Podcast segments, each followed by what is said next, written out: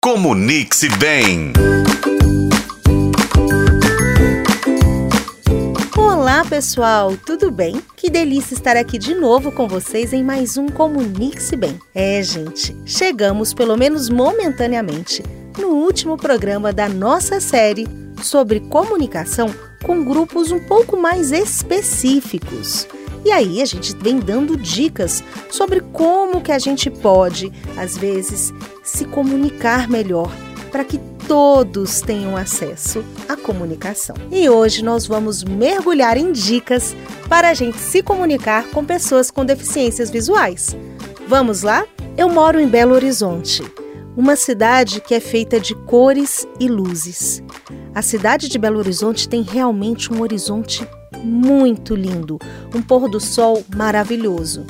Mas nós sabemos que para pessoas com deficiências visuais, a comunicação pode trazer desafios únicos, porque elas não podem ver essas cores. Hoje, a gente vai então dar dicas para desbravar esse desafio com sensibilidade. Então imagina só, você conhece alguém que tem deficiência visual e você precisa conversar com a pessoa. É importante você iniciar a conversa se identificando. Por que isso é um passo importante? Para a pessoa lembrar de você. Então você diz: Oi, aqui é a Rafaela. Tudo bem? Prazer ou lembra de mim?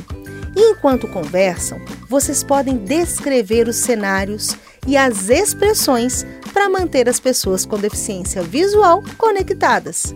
O Pedro, por exemplo, ele nasceu cego e ele adorava passear no parque. E os seus amigos sempre falavam para ele o que estava ao redor, desde as árvores até as crianças brincando. E isso o mantinha envolvido. E além de tudo, fortalecia os laços entre o Pedro e os amigos. Não tenham medo de usar linguagem visual em suas palavras. Falem sobre cores, formas, movimentos. Mas falar sobre cores? Sim, gente, muitos deficientes, eles têm a noção das cores quentes, das cores frias.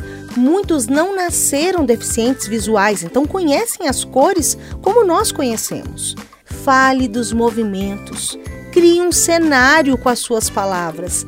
Narre o que você vê. E outra dica super importante: se você quer oferecer ajuda para um deficiente visual na rua, deixe que ele escolha como ele prefere ser guiado. Não vai pegando no braço dele. Gente, imagina isso: um estranho chega na rua e pega no seu braço. Isso é assustador. Então, deixe ele colocar o braço em você se ele desejar. E assim encerramos essa série de programas sobre comunicação com grupos específicos.